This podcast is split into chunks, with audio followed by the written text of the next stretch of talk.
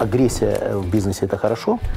Это просто интересная, интеллектуальная, увлекательная, так сказать, игра. А насколько хорошо ты в нее играешь, отражает то количество очков, которые ты набрал, под названием «деньги». Самая опасная фраза на собеседовании – это «я вам перезвоню». Деньги просто так нельзя получить. Их надо заработать. А что дальше будет? У меня вообще нет желания оставить какой-то личный след в истории. Вы только что своим ответом отменили, собственно, суть проекта. Вам наличие? Михаил Фридман, совладелец и председатель наблюдательного совета Альфа-Групп, основатель и председатель совета директоров инвестиционной группы LetterOne Holdings, член совета директоров X5 Group. Состояние 18 миллиардов долларов. Номер 11 в рейтинге Forbes в 2021 году.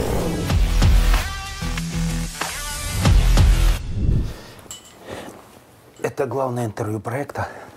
Но всего вообще? Да. За всю жизнь? Ну, пока да. Серьезно? Да, это правда. Спасибо, большое честь для меня. Хотел об этом сказать. Поехали. Лондон, дождь. А, Михаил Фридман. Главное интервью проекта на сегодняшний момент. Все хотят быть мультимиллиардерами. Сейчас тренд такой. Сейчас с кем не поговоришь, это есть, в общем-то, два описания. Миллиардер и не миллиардер. Такой социальный запрос. Возможно, Может, через какое-то... Я, видимо, не сталкиваюсь с такими людьми, но не важно. Ну, я понимаю, почему, потому что круг вашего общения немного другой, но социальный запрос на успешность э, сейчас настолько высок, что большое количество людей, которые учат этому успеху, давая, в общем-то, такие достаточно примитивные советы. Сегодня у нас уникальная возможность, проект у нас образовательный, и для меня в том числе это важно, послушать успешного человека, все бизнесы которого были построены с нуля и доведены до э, мультимиллиардного состояния, стоимостного. Как подбираете вы топ-менеджеров на руководство вашего проекта?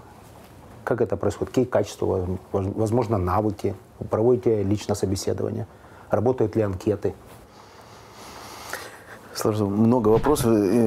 Давайте по пунктам. Во-первых, мне так не кажется, что это такой общественный запрос повсеместный. Может быть, это более характерно для Украины сегодняшней, так сказать, где такой, и, может быть, не только Украины, может, и в России, так сказать, э, скажем так, такой материальный фактор становится гораздо более э, значимым в общественном сознании. И действительно, там люди селектируют, так сказать, э, так сказать, своих там знакомых часто по материальному критерию.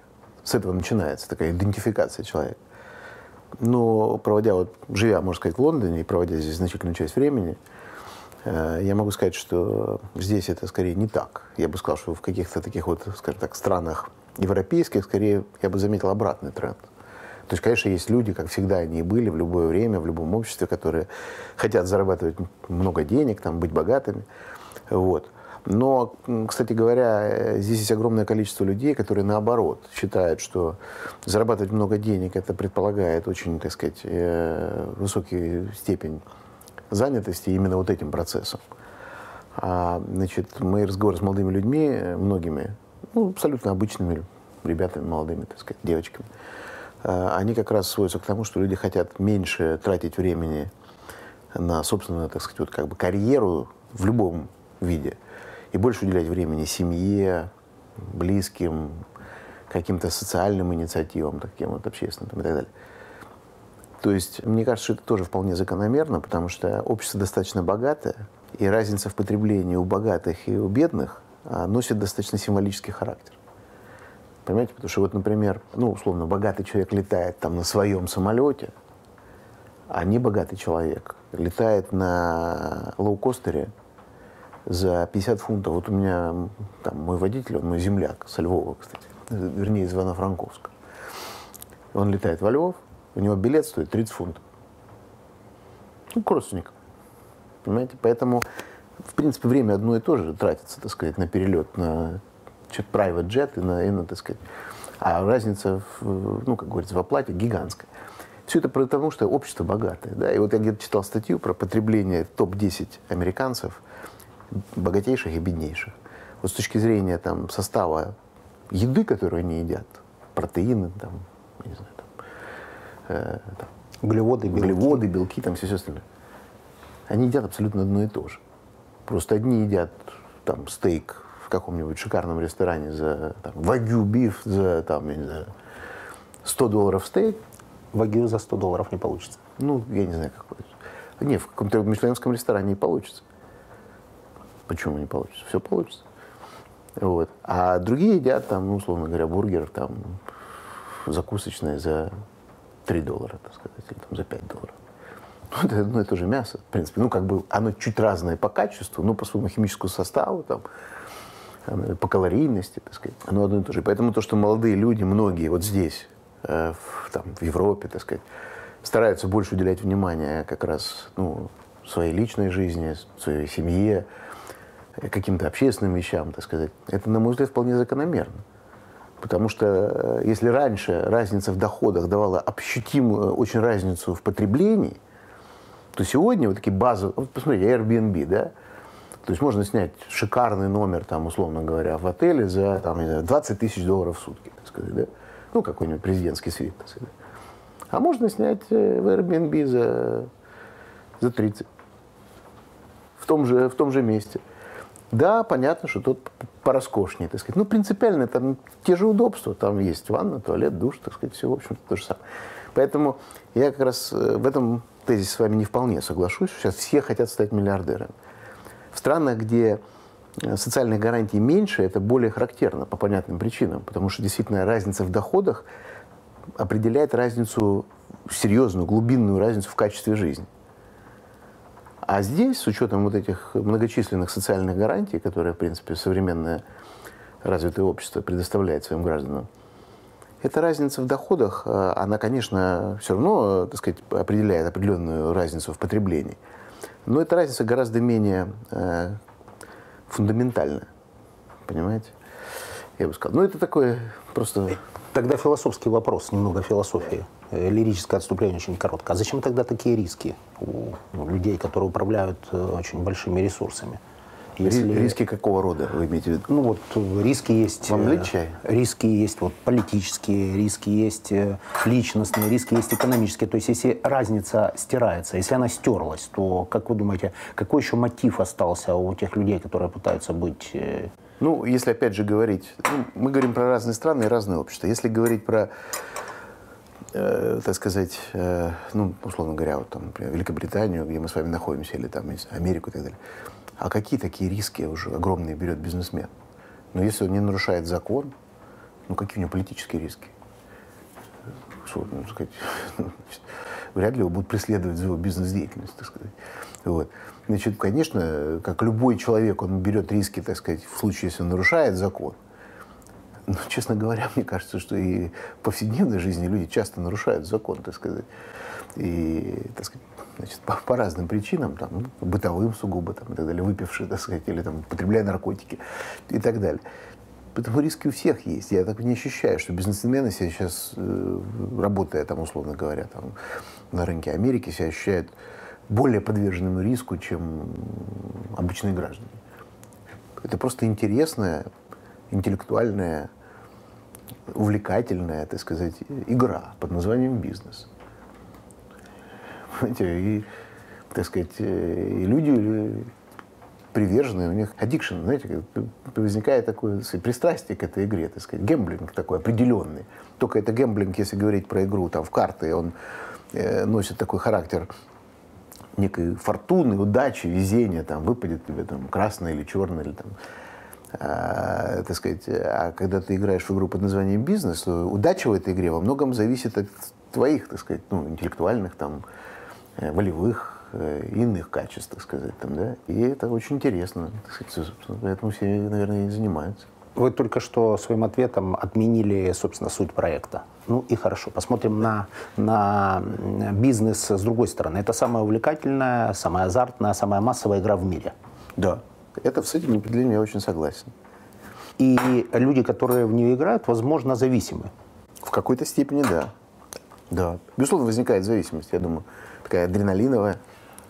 Вы сказали, что официально заявили, сказали перед этим, что вы не сторонник таких э, публичных заявлений, обещаний, но тем не менее сказали, что потратите все деньги свои на благотворительность и не собираетесь брать, брать на работу детей и оставлять им э, наследство. Ну, да. Это так. И а, получается, что вас интересует сам процесс игры? Конечно. Но меня интересует этот процесс игры не только потому, что, э, так сказать, э, она увлекательна. Это, так сказать, такая, как бы сказать, э, личное восприятие этой игры. Но, кроме всего прочего, она еще, так сказать, имеет большое общественное значение, эта игра. Потому что она, в принципе, делает жизнь людей, окружающих, комфортнее, удобнее. Как, ну, ну, так сказать, как бы бизнес же улучшает жизнь людей. Вот и все, так сказать, правильно? Ну, все хорошее в этом мире придумали люди, которые хотели на этом заработать. Предприниматели. Ну, я бы не так сказал. Я бы сказал, что заработок – это, ну, вот, и, и, может быть, я в какой-то степени говорю про себя сегодняшнего, да, так сказать, и про моих коллег, так сказать, там. Я думаю, про вас в какой-то степени. Вы же тоже человек, состоявшийся в материальном плане, да? Я же сейчас э, тут в рамках этого проекта задаю вопросы и учусь, пользуясь своим служебным положением. Ну, вот я хочу сказать, что мне кажется, вот это я тоже неоднократно говорил, что в моем понимании деньги не являются целью э, в бизнесе, особенно когда ты вышел на какой-то уровень, когда твои такие вот потребности, ну, что ли, такие повседневные, в целом удовлетворены. Деньги, в моем, в моем понимании, в этой ситуации являются индикатором успеха, качества того, как ты это делаешь. То есть вот, то есть вот деньги – это Э, вот переходя к аналогии с игрой, это очки в игре, понимаете? Ты вот играешь в игру, тебе интересно, кроме того, эта игра приносит пользу. Это не просто игра, которая только тебе нравится, она еще всем окружающим почему-то полезна, скажем так. А насколько хорошо ты в нее играешь, отражает то количество очков, которые ты набрал, под названием деньги. Я понятно объясняю? Да, это мы вынесем в анонс. Хорошо. эту фразу. Да. Это мы вынесем в анонс. И э, деньги можно назвать, наверное, побочным результатом правильно организованной деятельности. Ну, даже не побочным результатом, а просто индикатором. Вот он показывает, так сказать, в бизнесе, вот бизнес очень в этом смысле, я бы сказал, э, такой специальный вид деятельности человеческой. Потому что вот когда речь идет, например, о науке, да, тоже важнейшая сфера человеческой деятельности. Но в ней оценить, вот, кто больше ученый, Ньютон или там Эйнштейн, так сказать, или, условно говоря, там, лауреаты Нобелевской премии, там, там Гейман и Веселов, или там, ну, еще какие-то, так сказать, там люди, да, или, значит, очень трудно, да, это все субъективно, так сказать, да, там есть какие-то индексы цитируемости, там еще какие-то есть такие косвенные показатели, но все они не до конца, или то, что касается искусства, да, вот кто более, так сказать, великий композитор, Бетховен или там, не знаю, Моцарт или Чайковский, так сказать, да, все великие композиторы. Для меня лично Чайковский, но, видимо, может быть, если деньги это некий индикатор, то тот, э, чьи произведения продаются дороже всего. Ну, это все ужасно косвенные произведения. Дороже всего, наверное, если так посмотреть, продается произведение Пола Маккартни. Понимаете, что он великий композитор. Он великий бизнесмен в этой области. Поэтому он в списках Forbes среди шоу-бизнесменов, так сказать, да, там, потому что он... Ну, и, и на самом деле э, в области, мне кажется, науки, искусства и многих других видов человеческой деятельности вот такой четкой однокритериальности не существует. Это комплексные вещи, так сказать, да, потому что так сказать, ну, там, можно рассуждать, что классическая музыка, это, так сказать, или такой там, условно, там, не знаю, там, Леди Гага, она тоже продается неплохо, так сказать, даже не хуже Бетховена. В коротком периоде только. Ну, это все вот очень трудно, все, это можно уже дальше говорить, в каком периоде, там, и так далее. В бизнесе все очень в этом смысле конкретно, так сказать, да, вот тот бизнесмен более успешен, кто, как говорится, зарабатывает больше денег. Поэтому, сказать, в этом отношении бизнес очень, я бы сказал, такая отдельный вид деятельности, где деньги, вот этот индикатор в виде денег, является таким самым очевидным и самым справедливым, наверное, э, фактором оценки качества бизнесменов. Чтобы закончить этот блок, который я не планировал э, в этом интервью, хочу сказать, что мне кажется, что бизнесмены по вечерам э, за ужином говорят о искусстве, а художники по вечерам за ужином говорят о деньгах. Ну, К сожалению, сказал не, но я с ним согласен, тут поддерживаю. Ну, вы понимаете, я э, согласен только отчасти. Очень немного бизнесменов, и знакомых, во всяком случае, мне бизнесменов, по вечерам говорят об искусстве, к сожалению. Я бы, честно говоря, хотел, чтобы их было больше. Но в художниках сомнений нет. Ну, опять же, да, я знаю достаточно много людей творческих, конечно, для них э, материальные вопросы, так сказать, э, они трепетно к этому относятся. Я это объясняю тем, что действительно, как правило, многие из них живут в достаточно стесненных материальных обстоятельствах, и, наверное, это естественно в каком-то смысле. Это касается не только художников. Вообще обычные люди много говорят о деньгах, потому что у них много проблем, так сказать, связанных с такими вот повседневными надобностями. Да? Не знаю, надо в отпуск ездить, надо за учебу ребенку платить, ну и так далее. Это как бы жизнь, так сказать, да? Вот, поэтому они, мне кажется, в этом смысле не потому, что они художники, а потому что они просто, ну, так сказать, часто не так уж много зарабатывают и, так сказать, думают много об этом. Вот. А бизнесмены как раз об искусстве говорят немного. И это грустно. Подбор топ-менеджеров. Так. Как это происходит? Да. А, очевидно, есть какие-то аксиоматические вещи, возможно. На что вы смотрите? Ну вот вы про анкету сказали. На анкету я смотрю мало, честно говоря. Для меня, безусловно, конечно, значит, самое важное это какое-то э, личное впечатление.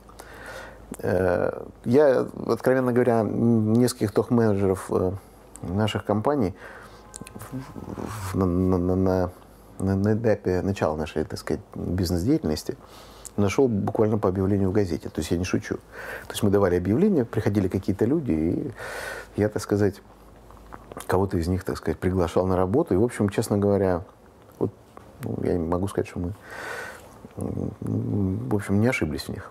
Вы сказали еще, что 80% людей, которые приходят, приходили тогда по объявлениям, сумасшедшие. Это я цитирую вас. Да, да. Ну, ну потому что они какие-то вещи странные говорили такие. такие вот. Поэтому их было легко отсечь. Понимаете, по, по да. телефону сказал, что такое Понимаю. странновато. Я думаю, не, ну лучше времени не терять, так сказать. Я говорю, спасибо, я вам перезвоню. И, значит, так сказать.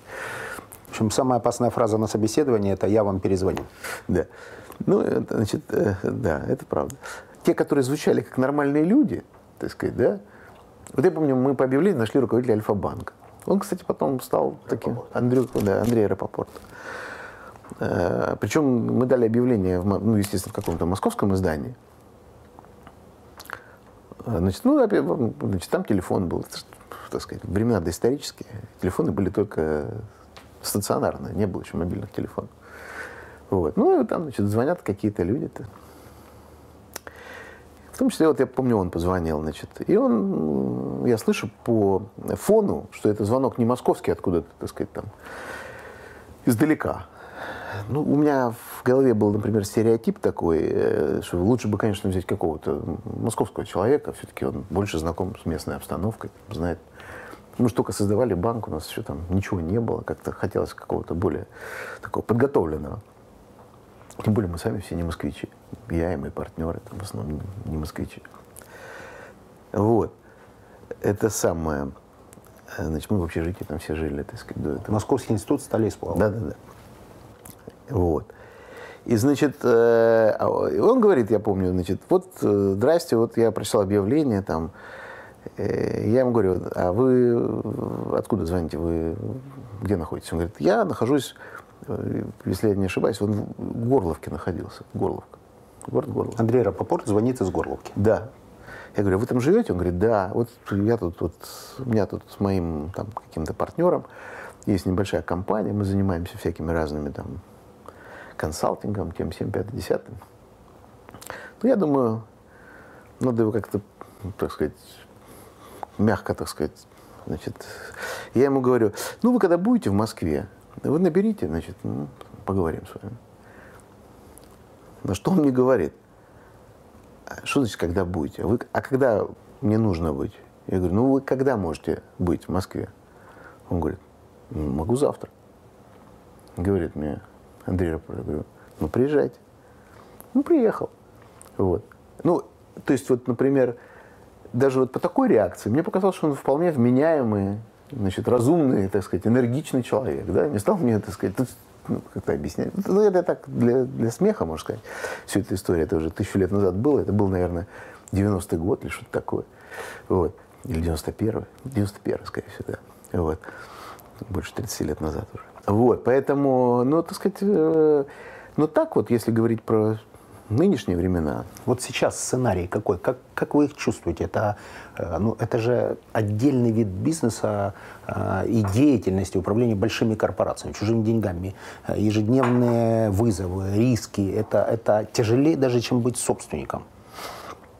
Ну, я думаю, просто, нет, ты так нельзя сказать, тяжелее или проще. Это просто разные функции несколько. Вот. Ну, как я, э, я с ними общаюсь. Для меня, безусловно, Э, вот такое профессиональные знания менее важны, я бы сказал, чем какие-то человеческие качества. Для меня, конечно, вот какие-то личностные такие э, параметры, ну, на мой взгляд, играют определяющую роль для возможности человека возглавлять крупную корпорацию. Я думаю, что... И вообще думаю, что если так говорить обобщая, то вот, профессиональный опыт и знания в какой-то конкретной области, там, индустрии, по мере э, роста твоего карьерного, так сказать, и занятия более высокого такого положения в корпоративной иерархии, а, вот эта вот важность этих индустриальных знаний, она падает. А, значит, э, важность, так сказать, таких определенных человеческих э, свойств и качеств, она растет. Лидерских, ну, например. И, например, возможно ситуация, при которой вы простите отсутствие индустриальных знаний и навыков. Безусловно. Но таких примеров Если... много у нас, так сказать, в, нашей вот деятельности конкретной. Мы брали на лидирующие позиции во, главу, во главе больших компаний людей, которые не имели просто никакого индустриального опыта. Ну, могу там даже несколько примеров привести. Вот у нас Э, ну, так сказать, я не знаю, насколько это хорошо знают там зрители в Украине, но, значит, э, вот у нас есть такая компания X5 Retail Group, крупнейший российский ритейлер, так сказать, да, и она в какой-то момент времени находилась в достаточно серьезном кризисе, так сказать, там, и, э, значит, там мы расстались с CEO, которая потом пошла в «Магнит» ушла магнит? Насколько нет, нет, это до этого было. До еще. этого. До этого. Э, мы расстались с CEO, потому что мы были не вполне удовлетворены его деятельностью, и у нас был такой вакуум, просто некого было э, как бы ставить. И я пригласил на позицию CEO, э, ну, так сказать, человека, с которым я работал до этого, в абсолютно в другой области. Он вообще, зовут его Стефан Дюшарм, он сейчас работает, правда, уже не в России, а вот в One, тоже занимается ритейлом. Но в тот момент, когда я его приглашал, у него был следующий бэкграунд. Он был э, инвестиционным банкиром, который работал до этого э, в, э, в Европейском банке реконструкции и развития. Потом он какое-то время работал у нас в качестве такого финансового э, контролера для корпоративного центра. И создавал, собственно, этот корпоративный центр. У нас очень маленький корпоративный центр, буквально из нескольких человек. Ну, и который занимался такой в основном финансовым, там, таким финансово-юридическим контролем ну, наших активов. Вот.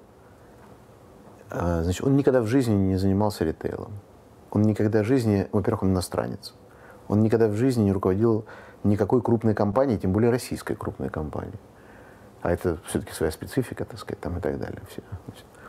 Вот.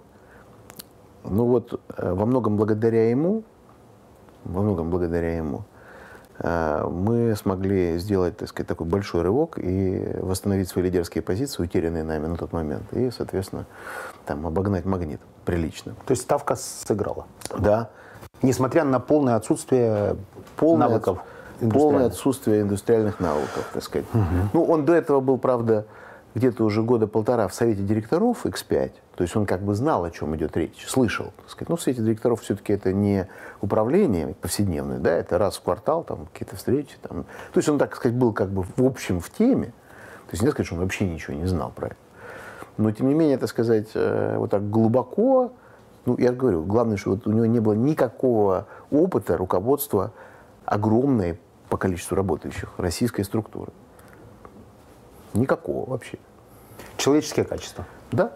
На джаз-фестивале во Львове угу. около четырех лет назад угу. вы сказали нескольким встречающимся с вами бизнесменам, что впереди э, мировой рынок ждут большие потрясения в силу разных причин. Мы их тогда не проговаривали. Я, как клиент э, Альфа-банка, в том числе был на этой встрече. И вы даже представить не можете, как вы одной фразой реформировали, например, мою компанию. То есть это фраза, которая была, э, в общем-то, сказана с позиции вашей, да, с большими горизонтами планирования, там, аналитики, да, принятия решений – я с того момента очень серьезно занялся реструктуризацией там, собственного корпоративного портфеля финансов, э, диверсификацией, упрощением управленческой структуры. И, в общем, провел все эти такие э, действия и был, в общем-то, готов к тому, что сейчас происходит. Кризисом это, правда, назвать нельзя, но, в общем и целом, это такая смена парадигмы мировой вообще подхода к, к ведению бизнеса. И очень важно ваше мнение – и ценно. А что дальше будет? Вот вопрос очень общий, э, конкретизировать его не смогу, но что вы видите? Что планируете? Ну да, если я правильно понимаю ваш вопрос, это какие тренды можно обозначить вот сегодня, да? А можно вот более конкретно? Вот где мы будем через год? Мы — это кто? Мы — это корпоративные предприниматели, которые управляют определенными структурами. Ну, так обобщить на уровне всех корпоративных предприятий я точно не смогу. Все будут в разных местах в зависимости от массы факторов. Рынков, индустрии там, и так далее. Но если говорить вообще, что нас ждет, то мне кажется, что э, вот какие-то такие наиболее важные тенденции я могу какие-то описать. Значит, как мне представляется это все. Э, я уже несколько раз, правда, ну, я повторюсь, если, так сказать, простите меня. Так сказать. Вот. Значит, что мне кажется, какой период мы переживаем? Мы переживаем, принципе, несколько таких вот поворотных этапов в человеческой истории, как мне кажется. Ну, во-первых, мы переживаем этап, когда основным богатством становятся не природные ресурсы, которые традиционно были в разном виде природные ресурсы. Земля, полезные ископаемые, удобные географические точки, там, порты и так далее. А становятся технологии, да, так сказать, становятся основным источником богатства и процветания. Да, здесь посмотреть на список какой-нибудь крупнейшей компании мира, сплошные технологические компании. Вот. Значит,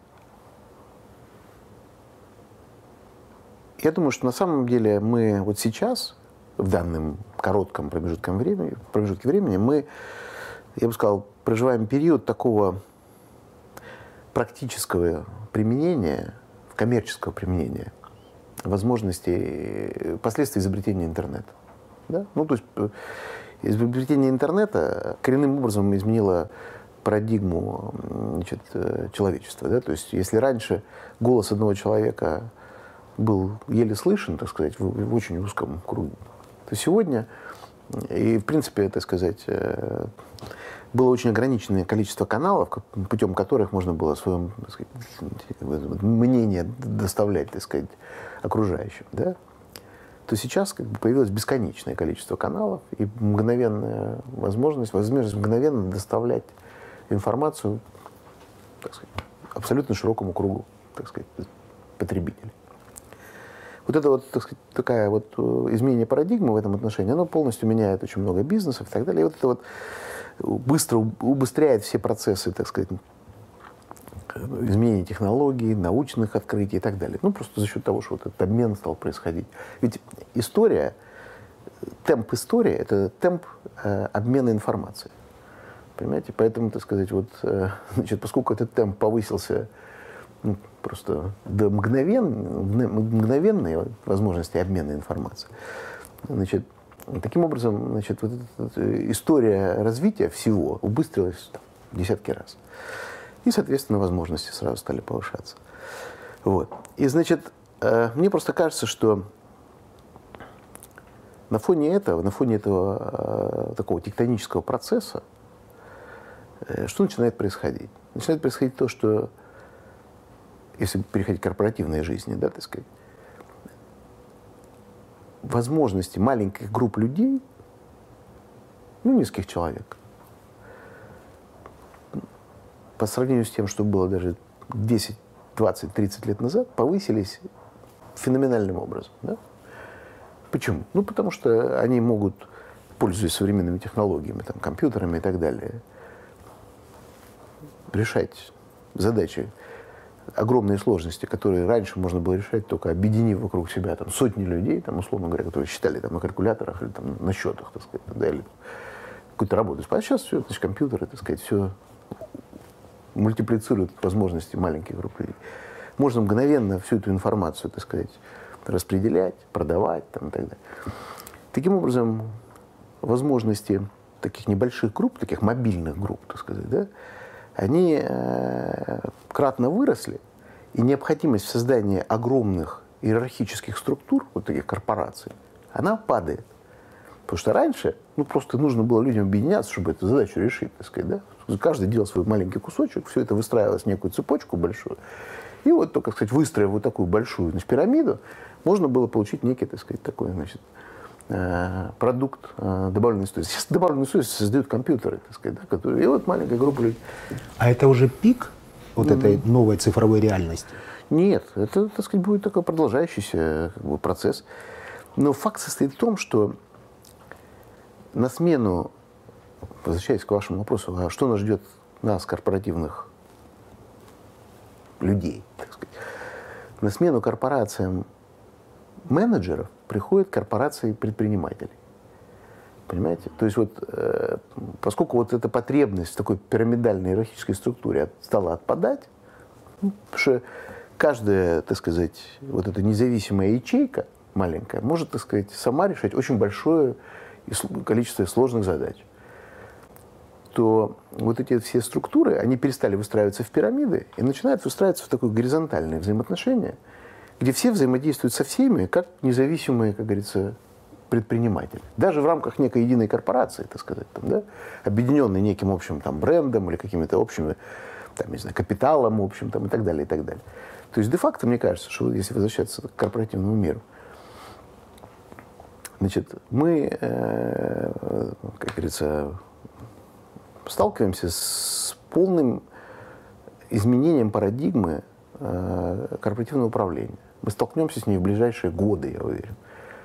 И мы увидим то, что из вот традиционных вот этих вот больших структур, где тысячи людей – Э, были, так сказать, э, объединены, и там поднималась информация куда-то вверх, там принимались умные решения, потом спускались какие-то команды вниз. Так была устроена жизнь, да, вот, ну, вот, любой крупной корпорации, да.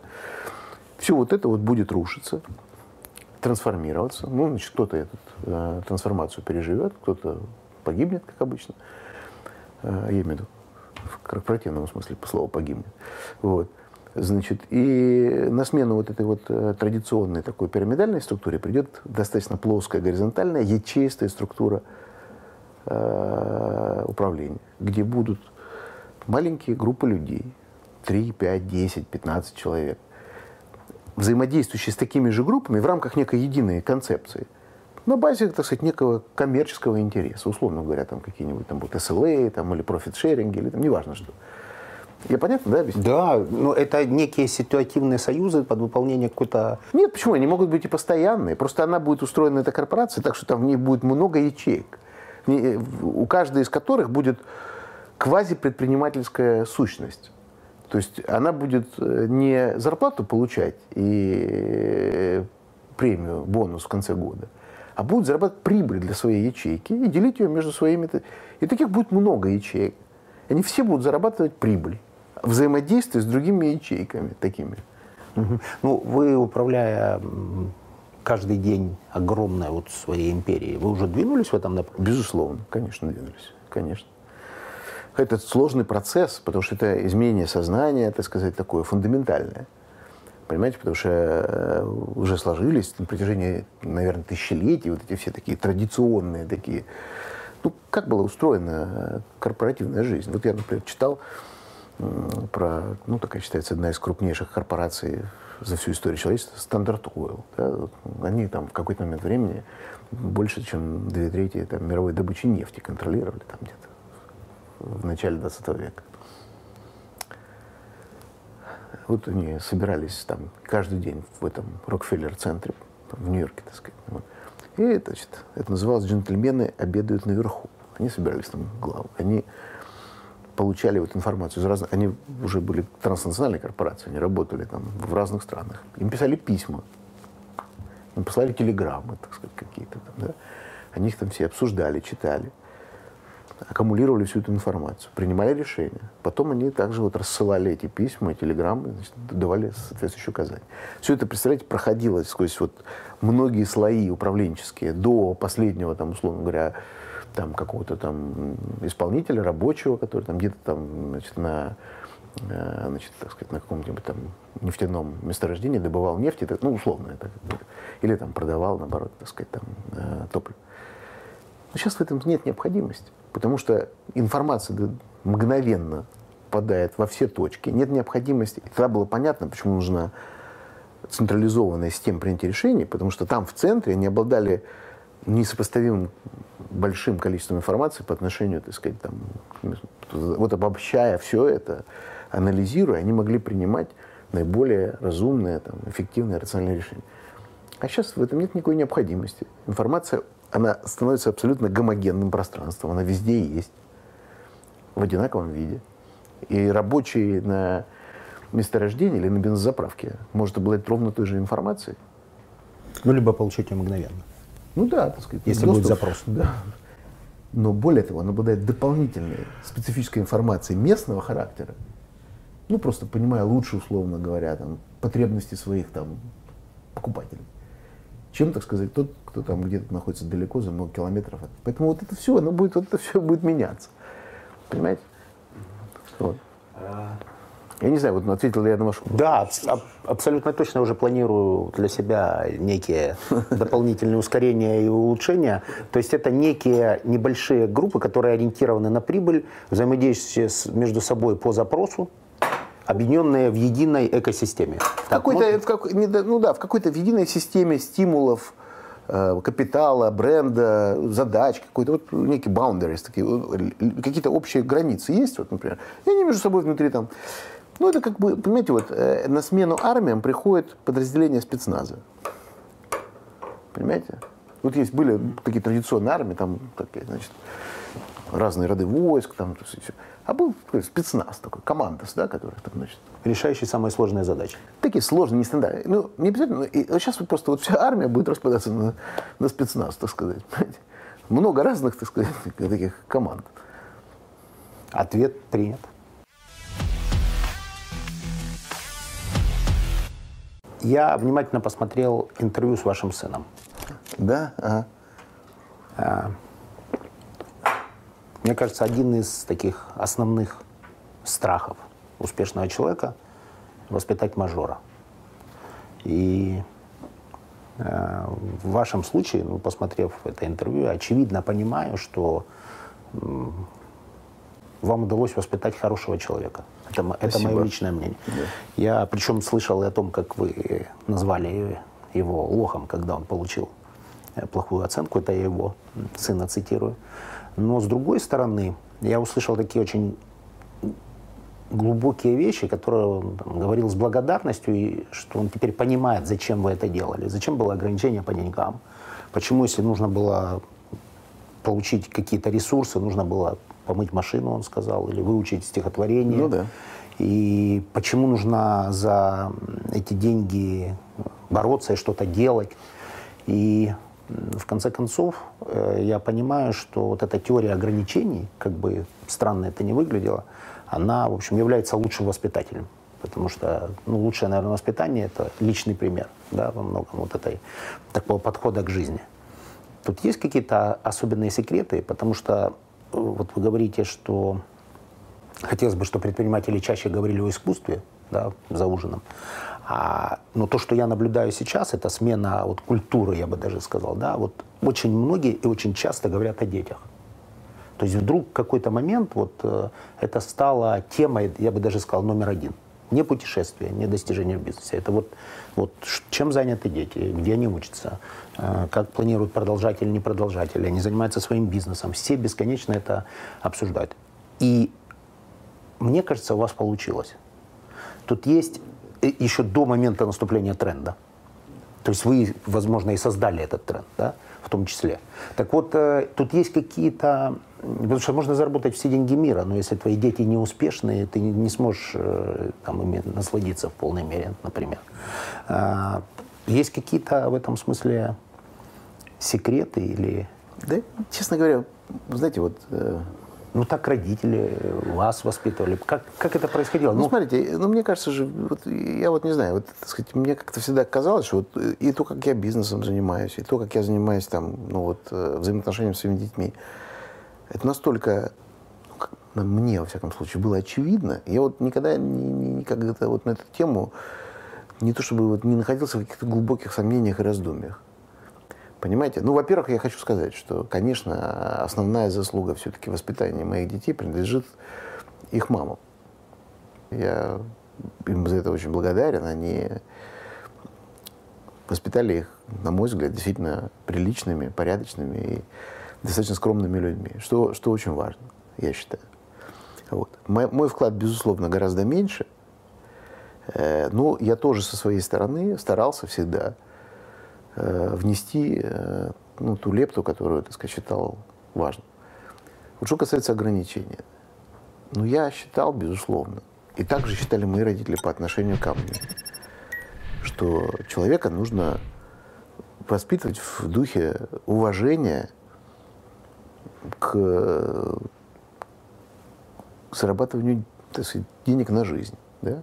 Человек должен знать, что это дается не так просто, требует усилий, и, соответственно, заработав эти деньги, надо тратить их, исходя вот именно из этого, что они требуют уважительного к себе отношения, так сказать, и рационального, такого продуманного и так далее. У меня никогда не было желания, ну, может быть, я не знаю, достоинство это или недостаток, вот если мой ребенок чего-то хочет, просто вот побаловать его, потому что это мой ребенок. Я не знаю, может быть, у меня слишком как-то вот развитый, так сказать, такой вот как-то очень рациональный, что ли, подход к каким-то вещам. Но я всегда считал, что гораздо лучше, если он для его же будущего. Может быть, я не буду в его глазах или в ее глазах таким уж, так сказать, добрым слишком. Но зато я, э, я уверен, что мой сын, наверное, на каком-то этапе, э, вот когда он учился в школе, значит, э, где было много детей обеспеченных родителей, и многие, я уверен, из этих родителей, ну, они по-другому относились к таким карманным деньгам. Он об этом говорил в интервью. Да. Что они там давали деньги, кто же мне подумаешь, там 100 долларов, кто там... Ну, я так никогда не делал. Я всегда считал, что мой долг состоит в том, чтобы вот послать ему какой-то месседж, так сказать, что деньги просто так нельзя получить. Их надо заработать. А если ты их зарабатываешь, то ты их, так сказать, в принципе, ценишь и, и тратишь разумно. И, как говорится, и все прочее. Ну и так далее. Это касательно, ну, я не знаю, вот для меня не было никаких сомнений по этому поводу. Ну, никаких. Мои родители точно так же ко мне относились. У них, конечно, возможности были намного меньше, чем у меня. Они обычные советские люди, так сказать, средний класс, там, инженеры, так сказать, ну, как бы, обычные, в общем, советские граждане. Вот. Но, несмотря на это, безусловно, мы никогда не нуждались в деньгах. Мы жили, так сказать, как бы в нормальных по советским меркам условиях, так сказать, да? У них не было свободных денег, но у нас никогда не было проблем, естественно, там, с едой там, или одеждой, так сказать, как Обычный. Опять же, ну, когда вот мне джинсы, например, очень хотелось. Моя мама мне объясняла очень, так сказать, так, доходчиво, почему она мне не может их купить. А джинсы мне сильно хотелось. И у меня в классе там было какие-то люди, ну, ребята, которые там носили джинсы всякие модные. Тогда это был такой символ, как сказать, успеха. Единственный, кстати, ну, символ, наверное. Да, наверное. Или основной. Да, основной, заметный сразу, так сказать, да. Вот. Мне джинсы не покупали. Мама объясняла, у нас нет денег, потому что вот надо столько-то потратить на это, столько-то на это, столько на твою музыкальную школу, столько-то мы на в отпуск должны поехать. Она мне так это все объясняла, вполне доходчиво. Вот. У меня такой ситуации не было, потому что действительно у меня не было такого ограничения. Я мог купить то, что они там, или дать там карманные деньги там, сыну или дочке. Но с другой стороны, я всегда считал, что это неправильно. Это неправильно. Нужно, чтобы они ценили, так сказать. И, и, и, и я очень доволен тем, но я повторяю, это, конечно, во многом не, не, не моя заслуга, э, так сказать. Но э, я считаю, что то, что мои дети выросли как мне кажется, достаточно скромными, нормальными людьми, нормальными, вот, это для меня огромная радость и гордость и так далее. Я не уверен, что они в таком общественном понимании будут обязательно очень успешными. Успех – это же такая общественная категория, да? Успех же это как бы, э, так сказать, некий результат по отношению к другим, да? Успех, так сказать, да? И я бы вот, э, я не, не, даже не так бы хотел, чтобы они уж были обязательно успешными, сколько я хотел, чтобы они были счастливыми. Понимаете, это сказать? Это, в общем, не одно и то же совсем, да? Вот. Значит, и мне всегда казалось, что счастливыми они могут быть тогда, когда они проживут свою собственную жизнь.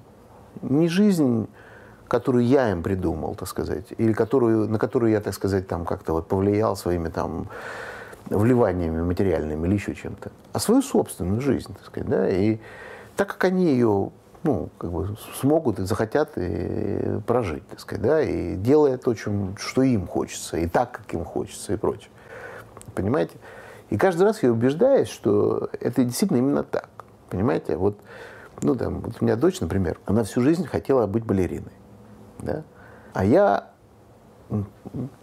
исходя из так сказать, своего понимания жизни, например, значит, считал, что балет вещь замечательная и прекрасная, но как профессия очень тяжелая, потому что в какой-то момент времени, в очень раннем, в общем-то, возрасте, по сегодняшним меркам, поскольку жизнь длинная становится у нас, сказать, у всех, вот, э, значит, это перестает быть твоей профессией, да, а значит, там, в 30 лет уже... Я все время ее убеждал, что балет, конечно, это хорошо, но это хобби, а надо что-то другое делать. Вот. И она всегда в школе училась, она выросла во Франции, родилась и выросла в, в Париже. Вот, это самое. И она хорошо училась, всегда достаточно. Но при этом вот единственной ее настоящей страстью был балет. Понимаете? Она закончила вот там такую парижскую консерваторию по классу балета, параллельно с лицеем, так сказать, ну, получила среднее образование. Потом она поступила в университет. Поступила на Вьельский университет. Закончила его, так сказать. Поработала там год по специальности. Потом уехала, значит, в Израиль и танцует в балете. Я шучу, что она самая образованная балерина в мире, наверное, так сказать, после Ельского университета. Вот. Ну, это же прекрасная да. история. Прекрасная, но она, на самом деле, я считаю, что я был неправ. В каком смысле? Она была, ну вот, сейчас, правда, вот этот ковид, там, все эти локдауны, поэтому с балетом сложнее, потому что, ну, вот, но она была вот абсолютно счастлива. Она жила в Тель-Авиве, там, в студии, вдвоем с девочкой сначала, потом на квартиру сама снимал. И, конечно, там платили сущие копейки, так сказать. И она была абсолютно счастливым человеком. Вот, а в Еле, как она сама говорила, она училась во многом как бы для меня, понимаете? Потому что я вот говорил, что вот балет это не та специальность, которую, мне кажется, в будущем, вот, э, как говорится, тебя ну, как бы будет, будет держать, так сказать, на плаву в этой жизни. Вот.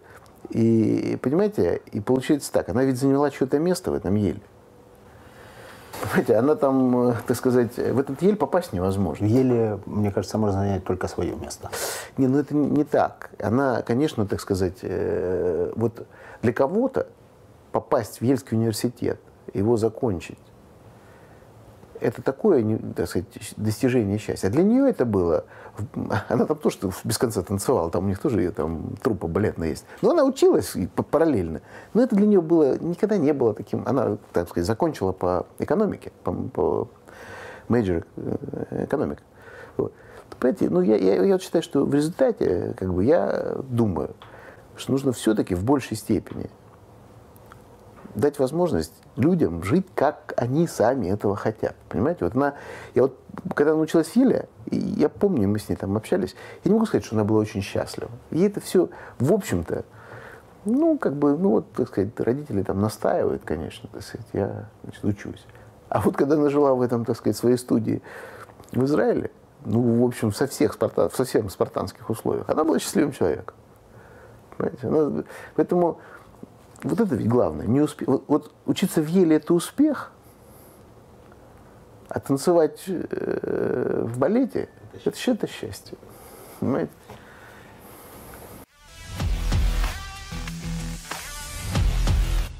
О социальных проектах. Человек, который достиг всего. А, внимательно начинает смотреть на то, что останется после него. Это становится мотивом. И вот эти проекты, которые вы делаете, они многим людям попадают в самое сердце. Например, Бабий Яр в Киеве, исторический мемориал. Я пошел туда с детьми на экскурсию. И я много читал до этого, и советских в том числе писателей, и Евтушенко, по-моему, знаменитый есть э, стихотворение «Бабий Яр», и много еще исторических справок. В общем, я внутренне был готов к этому. Но мои дети 15 и 16 лет, они, это был, наверное, первый, а может быть даже единственный случай, когда они не отвлекались ни на Инстаграм, ни на ТикТок, ни на другие социальные сети. То есть мы провели, были там, там с экскурсоводом, нам рассказывали эти все страшные подробности того времени. Э, и это, конечно, такое очень место, в котором чувствуются вот вибрации очень сильно. И я знаю, сколько времени вы тратите на это и сколько денег это вам стоит, вам и той группе попечителей, которые занимаются этим масштабным проектом. И я думаю, что этот проект изменит вообще ландшафт отношения к истории. Да, он, он локальный, несмотря на всю свою масштабность, он локальный. Но тем не менее это такой новый подход, новая культура, да, новый взгляд, новое видение. А, предполагаю, что вы понимаете суть этого проекта, вы его идеолог, вы человек, который, который им занимается этим. Какая потребность? То есть вот человек, который сделал все – человек, который для многих является ролевой моделью в бизнесе. Да? А, где эта потребность возникает? Как на нее реагировать? Вообще, должен ли предприниматель заниматься социальными проектами? Вы понимаете, вот то ли вот я действительно как-то по-другому. Мне нет совершенно... Вот вы начали с того, что как-то оставить свой след в истории. У меня вообще нет желания оставить какой-то личный след в истории. Ну, никакого. Во-первых, я считаю, что это, так сказать, ну, не вполне реалистичная, неосуществимая задача. И, ну, я не, не, не, так сказать, не великий политический деятель, там, исторический персонаж. Я, в принципе, как писал Хаям, твой уход и приход не имеет значения. Словно муха в окно залетела на миг. Понимаете, так сказать, это, ну, это, конечно, некое утрирование, но я, безусловно, считаю, что э, я не для этого этим всем занимаюсь. Я занимаюсь этим всем, и, так сказать, и Бабим Яром в том числе, потому что я считаю, что это важно, ровно по тем же соображениям, почему я занимаюсь бизнесом. Потому что это интересно и важно. Это интересно для меня и важно для окружающих. Ну, так же, как вот если заняться, вот там, Альфа-банк. Это интересно для меня. И важно, и полезно для окружающих. Понимаете, вот, и никакой разницы, только, как мы выяснили, так сказать, в том, как мы занимаемся Альфа-банком, есть такой индикатор успеха, как, как условно говоря, прибыль его, так сказать. А в том, как мы занимаемся значит, э, проектом Баби Яр, такого индикатора нету, быть не может. Но есть какой-то другой индикатор. Вот, например, то, что вы рассказываете, то, что вы пошли, и ваши дети не отвлекались от Инстаграма, это вот та самая оценка, так сказать, того, как мы этим занимаемся, да, там, условно, так сказать, да, и, или сколько людей туда ходит, так сказать, да, насколько киевляне, а дай бог, не только киевляне, а украинцы, и не только украинцы, вообще люди, так сказать, да, из других стран, приезжие, насколько для них это будет то место, куда обязательно нужно сходить, когда ты попадаешь в Киев, например, да, вот это будет важно с точки зрения оценки качества того, как мы это делаем. Эта задача уже решена сейчас, но ну, судя по планам... Нет, там... это, конечно, далеко от, э, так сказать, от, от той задачи. Потому что э, сейчас пока это мы действительно хотим сделать э, большой проект, чтобы э, проект, который бы в течение, ну, насколько это возможно, долгого времени задевал чувства людей, делал их неравнодушными к этой трагедии и неравнодушными вообще, так сказать, к, к такого рода проявлениям человеческих как бы, качеств, как, как те, которые и высоких, и низменных, да, и, и тех, кто убивал, и тех, кто спасал, там, и так далее, и так далее. Вот. Есть те, кто еще не хотят вспоминать об этом, или девальвируют историю, или пытаются ее переписать. Конечно, таких, как мы видим, очень много. Вот.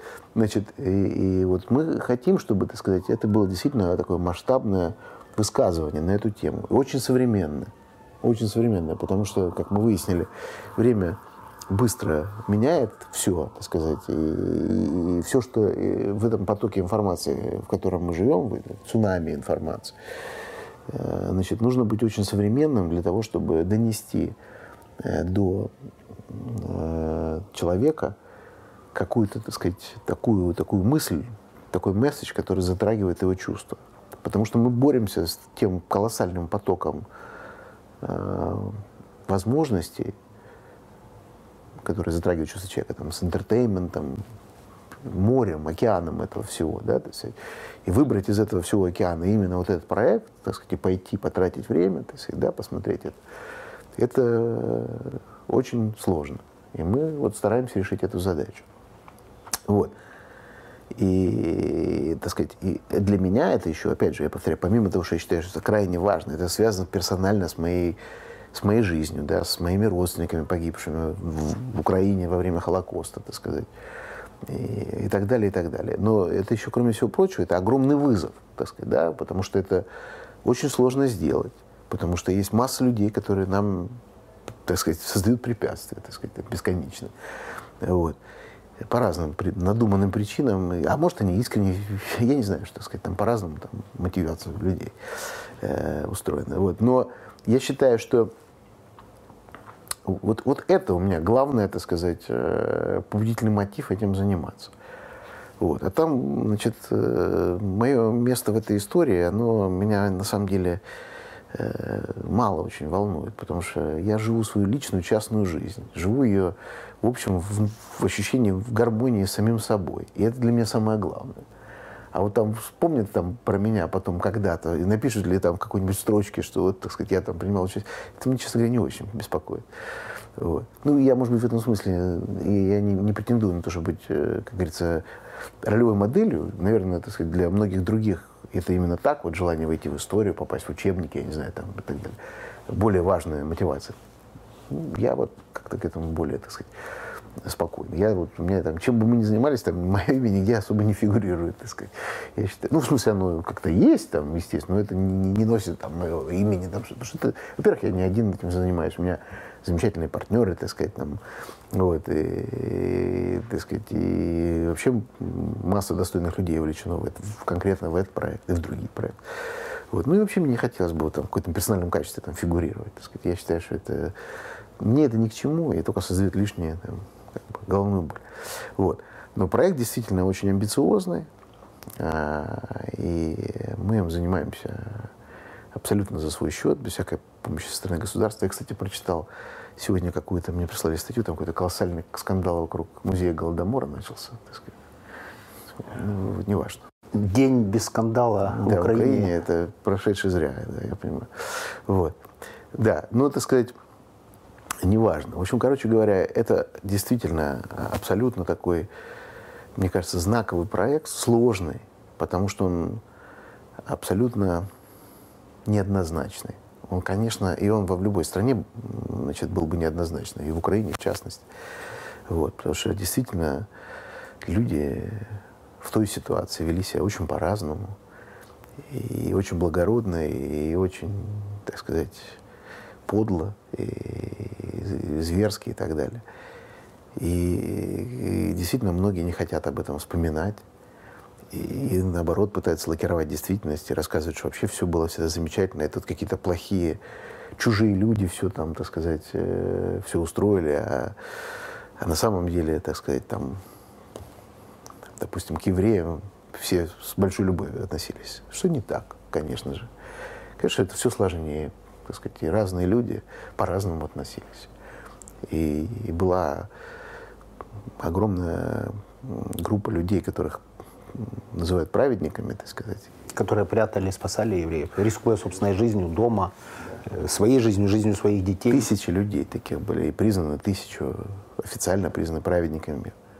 И была огромная группа людей, которая работала, кооперировалась так сказать, с оккупантами, с немцами, принимала то или иное участие, так сказать, и в репрессиях, и в пропаганде, так сказать, антиеврейской, антисемитской и так далее. В общем, все было. И мне кажется, что очень важно правду рассказать об этом. Не только потому, что там мои родственники погибли во время Холокоста, а вот моего партнера Германа Хана, 11 человек в больном миру погибло. Он киевлянин, я, ну, я со Львова, а мои родственники были из других частей Украины а у него там от него непосредственные, как говорится, э, так сказать, родственники близкие лежат. Вот. И, понимаете, э, ну, я просто считаю, что вот э, я уже это говорил, что для того, чтобы украинское общество стало зрелым, сильным и достойным, так сказать, своего места в в Европе, в мире и так далее, и так далее. Самый правильный путь, на мой взгляд, опять же, это самому себе сказать правду. Что было хорошего и что было плохого. Я вот вообще не понимаю, почему, ну, опять же, я, видимо, как-то по себе все это меряю, почему так трудно в политике признавать ошибки, которые твоя страна совершила в какой-то момент времени. Или не даже не страна, а, условно говоря. Я сейчас не говорю так про Украину, вообще говорю вообще, про, так сказать, там, или, или какие-то конкретные люди. Ну, ну, ну, если это было, почему вот немцы, на мой взгляд, все-таки и в этом смысле они достойны всяческого уважения, нашли все силы и муж сказать, ну да, мы вот совершили гигантскую ошибку, гигантскую, так сказать, просто не, неискупимая вина наша, так сказать, да, за погубленные миллионы жизней. Но жизнь продолжается. Мои родители живут в Германии. Это же вот, э, в принципе, ирония истории, да, так сказать. Страна, которая уничтожила, там, условно говоря, 6 миллионов евреев, в том числе всех моих прадедушек и прабабушек, приютила сейчас у себя, так сказать, и они там поехали, живут, так сказать, там все. Просто потому что да, мы вот так вот была такая ситуация. Почему так вот Почему это так тяжело, я до конца не понимаю. Мне кажется, это признак силы, а не слабости, так сказать. Сказать, ну да, мы, мы же люди, мы ошибаемся, так сказать. Там были разные моменты. Видимо, трансформационное изменение происходит тогда, когда есть полный крах неких установок ценностных, как произошел в Германии. Поэтому после этого они честно признали и ускорились максимально, кстати, и в развитии социального общества, и в развитии экономики. Понятно, что был план Маршала, который им помог. Но ну, в целом-то э, все делало немецкое общество, я думаю, в этом вопрос. А до тех пор, пока нет неких... Слушай, ну вот, э, вот какие-нибудь Новая Зеландия, они нашли в себе силы, у них какого-то краха не произошло, замечательная процветающая страна. Но они нашли в себе силы сказать, что да, вот наша политика по отношению к местному населению была варварская. Или вот там австралийцы, так сказать, которые там забрали э, в, в 30-х годах э, из аборигенов, из, из, э, ну, из среды аборигенов детей и пытались из них сделать там как бы цивилизованных людей. полностью провалившиеся, так сказать, причем там было много десятков тысяч, они их забрали полностью провалившийся, так сказать, такой, такой а, античеловеческий эксперимент. Они их выдернули из среды, пытались их там чему-то. Мы провалились. Это было неправильное решение. Так нельзя было делать, так сказать. Мы разрушили их жизнь. Я не, ну, я, я, это я считаю просто признак внутренней силы. Ну, люди призна, должны признавать, уметь свои ошибки. Ну, мы всего лишь люди. Мы их постоянно совершаем. И поэтому, если вот в Украине, так сказать, на фоне так сказать, признание того, что было сделано, много замечательных вещей. Люди скажут, да, в то же время были и ошибки, были серьезные проступки и преступления, совершенные какими-то людьми. Не вижу, почему это, так сказать, так страшно. Видимо, потому что сигналы общества доносятся не так явно. Как только политик же это, в общем-то, ну, конечно. флюгер или... Это верно. И, возможно, они, возможно, не они такие, а общество такое. Еще не сформировало свой социальный заказ на, призва... на признание ошибок. Ну, значит, Надеемся, что это будет. Но, видимо, в этой ситуации нужны не флюгеры политики, а политики, которые могут навязывать обществу более передовые, более содержательные ценности, нежели общество на сегодняшний день само разделяет. Э, я бы продолжил, что ждем, что это произойдет, но тогда мы зайдем на территорию политики. Да, а в рамках проекта мы не можем не этого будем, делать. Да. Не будем этого делать. Э, один из... Э, вернемся в бизнес. Да. Один из членов совета директоров Альфа Групп когда-то сказал, что он наблюдал вас в действии и сказал, что я не видел более агрессивных в бизнес-плане, в бизнес-смысле предпринимателей более агрессивных. Я говорю, опиши, как они работают, как они принимают решения, как, как это происходит, что говорят. Ну, мне это интересно все. В смысле ал ал алгоритмизации принятия правильных решений. Говорит, это самые агрессивные в бизнесе люди. Э, и я сейчас не... Агрессия в бизнесе – это хорошо? Ну, я бы сказал так, мотивированная агрессия – это хорошо. Мотивированная в рамках каких-то, э, я извиняюсь, правил, законов, так сказать. Э, и... Слово агрессия просто ну, такой широкий смысл может быть. Ну, оно в, в, трактуется всеми, кто не агрессивен в такой негативной как бы коннотации, да, но в целом агрессия в бизнесе это хорошо. Ну, это нормально, да. А, это к началу нашего интервью. Угу. Небольшой отсыл. Да. А, а вот партнерство с учетом агрессивного поведения. То есть как э, выстраивается взаимодействие? Как принимаются решения. Это долгий подготовительный путь, или, может быть, существует некая методология. Вы со своими партнерами, этот вопрос вам все время задают. Вы с ними учились в университете и прошли по жизни. То есть у вас дружба, вышедшая из бизнеса, а не бизнес, вышедший из дружбы. И... Ну, и так, и так. Мы же с ними были знакомы и дружили до того, как стали партнерами в бизнесе. Значит, и бизнес, вышедший из дружбы, и дружба, подтвердила, да, сохранившаяся да, в бизнесе, что сейчас, в общем-то, возможно, и, может быть, единственный, наверное, случай. Ну, во всяком случае, точно редкий. Да. Вот э, как это происходит? Ну, смотрите, вот, во-первых, про агрессию и не агрессию, да? Что такое агрессия, в моем понимании, да? Значит, действительно, это такое понятие. Кстати, есть такая книга замечательная, рекомендую вашим зрителям ее почитать который написал такой лауреат Нобелевской премии Конрад Лоренс, называется «Агрессия». Или она в переводе называется так, или «Агрессия», или «Так называемое зло». Вот. Ну, там просто про... Он, он зоопсихолог. Такой, зоопсихолог? Да, выдающийся. Лауреат Нобелевской премии в биологии. Вот. Неважно. Значит, э, там он всякие механизмы очень такие глубинные описывает, так сказать. На самом деле агрессия в бизнесе, в моем понимании, это переводится как неприятие, в хорошем смысле, если говорить об агрессии, неприятие несправедливых, нечестных способов ведения бизнеса. Вот если тебе человек, который должен вернуть кредит, отказывается его вернуть, потому что он не хочет это делать, потому что у него нет денег. Если у него нет денег, то агрессия бессмысленна. Но если он, так сказать, отказывается, потому что он считает, знаете, была распространенная такая так сказать, парадигма, что кредиты возвращают только трусы, так сказать, да, понимаете? Вот тогда я считаю, что агрессия – это абсолютно оправданная реакция на это, так сказать. Опять же, агрессия в смысле, так сказать, добиваться всеми законными способами того, чтобы он это сделал, так сказать, да? Вот. Ну, или когда тебя обманывают твои партнеры, или кон, не партнеры, а кон, ну, э, counterparts, как по-русски сказать, ну, значит, твои Контрагенты. Контрагенты, да, так сказать, совершенно верно. Значит, вот тогда это, мне кажется, это вполне обоснованно, так сказать, вот, э, так сказать, быть агрессивным в этом смысле, да. Э, вполне обоснованно ставить перед собой, если применимо к этому слову агрессия, амбициозные задачи, так сказать, да, и добивать. Вот, вот, вот в моем понимании, в, как, как, в каком смысле слово агрессия вполне носит положительный характер, положительную коннотацию применительно к бизнесу, так сказать. Да? Но вот если бы мои партнеры меня обманывали, я бы тоже, возможно, бы, э, так сказать, вел себя более агрессивно. И, наверное, они бы по отношению ко мне. Я бы сказал, у меня ни у меня, ни у моих партнеров, как мне кажется, таких случаев не было. Я никогда не сомневался в их человеческой порядочности и честности. Никогда в этом не сомневался.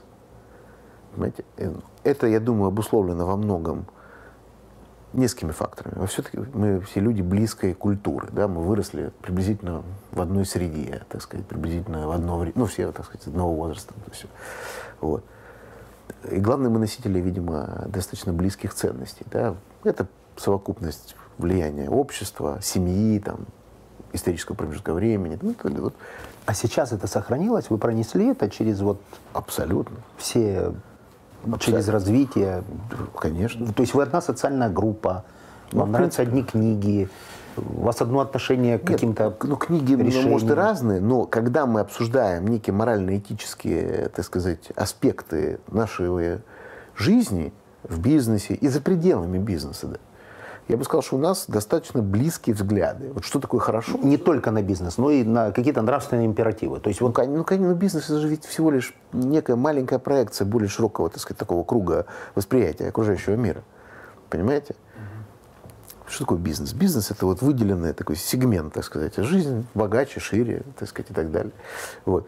Ну, конечно, если бы у нас... Э, конечно, мы... Э, с точки зрения ценностей, вообще вещь универсальная. Я не, вот я не верю в ценности в бизнесе и ценности за пределами. Ценности единые. Человек же единое существо. Он не может, так сказать, переключать себе в голове так сказать, разные там наборы ценностей. Так сказать, там. Вот. Поэтому я как раз считаю, что мы люди по ценностям, по взглядам, по воспитанию, по так сказать, вот таким вот вещам близкие. И если бы так не было, ну, вряд ли бы мы смогли. Я тоже горжусь, честно говоря, это вот намного большее достижение в моем понимании с точки зрения, ну, как бы сложности, чем даже заработать деньги. Ну, люди заработали гораздо большие деньги, так сказать, там, не знаю, в Америке, так сказать. Вот. А вот сохранить, так сказать, и партнерство, и такие надежные человеческие отношения, это, мне кажется, действительно непросто, да? Почему это произошло? Ну вот необходимое условие, вот я вот сказал, да, надо быть, конечно, близкими людьми по взгляду. Оно необходимо, но недостаточно. Недостаточно, недостаточно. Потому что их много таких условий. Ну, например, я считаю, также не менее необходимое условие, что в то же время мы, может быть, в отличие от многих других людей, которые тоже были близкими по взглядам и так далее, мы еще на очень раннем этапе, в этом смысле мы оказались более такими, что ли, предусмотрительными, мы постарались как-то их формализовать лучше, да, потому что вот нет ничего более опасного в партнерстве, чем вот такая неформальная, так сказать, э, э, вот, значит, такое отношение к тому, какие права и обязанности и возможности маневра у, у партнеров, да, так сказать, потому что вот мы постарались это максимально, ну, насколько это возможно, э, прописать. Причем давно еще, так сказать. Хотя э, далеко не все мои партнеры считали, что это необходимо. Но я вот как раз тогда, я, так сказать, настаивал, говорю, давайте напишем. На что мне мои партнеры говорят, да мы и так тебе доверяем, что ты, так сказать, там писать там какие-то бумаги, время тратить, деньги на это.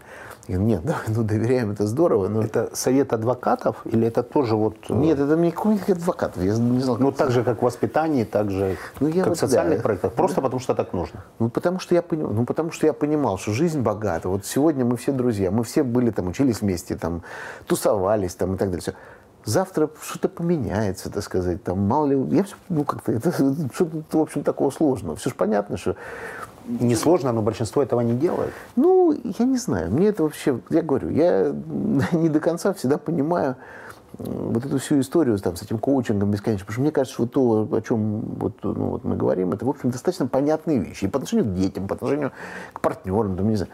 Вот. И, так сказать, э, нет никакой науки большой, так сказать. Просто вот надо просто как кто-то сказал, что для того, чтобы значит, удачно жениться, нужно как, как следует прописать процедуру развода. Так сказать, понимаете? Вот, и я, в принципе, э, с этим полностью согласен. Я объясню интерес. Да.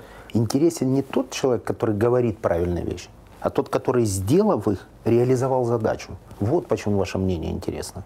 То есть вы прошли путь рядом с компаньонами без единого корпоративного конфликта внутреннего. У вас сильная группа, да. И поэтому интересен ваш взгляд, а как это произошло. Поэтому с, э, говорить вообще, рассуждать о общей ситуации таких много. Крайне мало сейчас э, людей, которые это реализовали. Ну, я понимаю. Вот, ну, вот мы как-то, так сказать, так вот это все вот такие необходимые условия. И, значит, как бы иметь дело с людьми, которым ты доверяешь. И написать какие-то бумаги.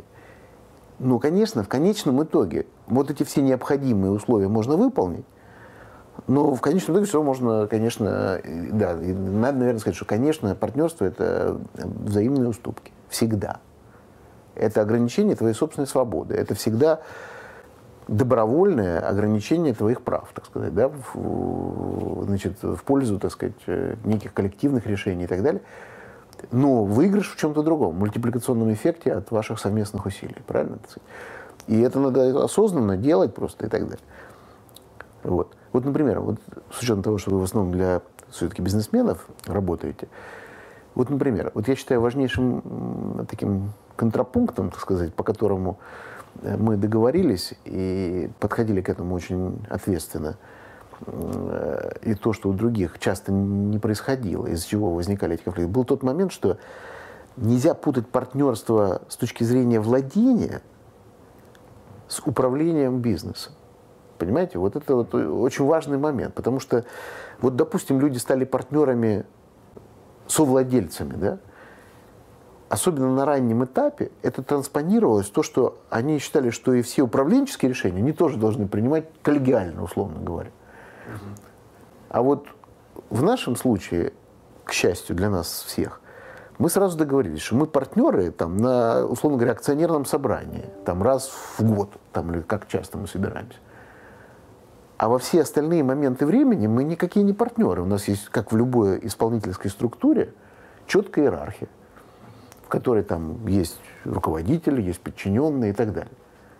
Понимаете, да? И вот многие же вот эти партнерства из-за чего гибнут? Потому что став партнерами в капитале, они считают, что любое решение там, управленческое тоже должно быть вот, значит, как бы там обсуждаться между собой. А это не так, это, это неправда, не, так не работает. Управленческая структура иерархична по своей природе, в ней есть, так сказать, так сказать, э, человек, обладающий правом окончательного решения того или иного вопроса и так далее. И там, значит, и остальные должны, на, на, в зависимости от уровня принятия этих решений, следовать этим решениям. То есть так договорились. Вот.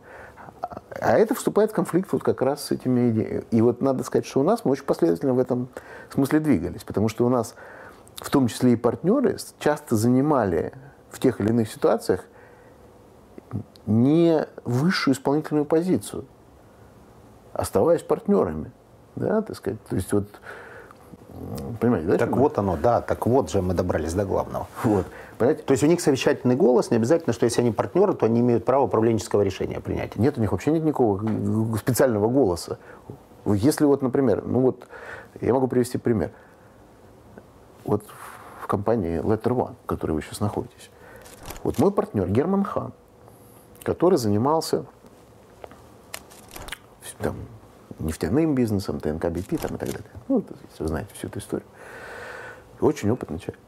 Мы когда приехали в Лондон и вот, так сказать, собственно, создали One, одно из наших направлений для инвестиций было, естественно, энергетика. Ну, просто мы знаем хорошо этот бизнес, там у нас много мы в качестве руководителя этого направления пригласили Джона Брауна, нашего старого знакомого по компании BP, лорда Брауна, так сказать. Мы его знали еще с момента партнерства. Он очень уважаемый человек в этой области, высокого уровня профессионал. Он возглавил это направление. А Герман стал его заместителем. Потому что мы считали, что здесь, с учетом того, что наши инвестиции направлены на западные рынки, Браун обладает гораздо большим управленческим опытом и профессиональным знанием, и, и с точки зрения восприятия его воспринимается гораздо естественнее на этой позиции, чем Герман. Хотя Герман наш партнер, а Браун у нас работал на условиях, ну там, бонусы, там какие-то самые, но он не, не партнер, не владелец компании Letter One, естественно. Но у Германа не было никаких вопросов относительно того, что он обязан выполнять решения Брауна. Понимаете? Он понимал, что вот руководит нашим подразделением, которое занимается энергетикой, Лорд Браун, уважаемый, серьезный, профессиональный человек, бывший глава BP многолетний и вообще, так сказать, такой гуру этого бизнеса.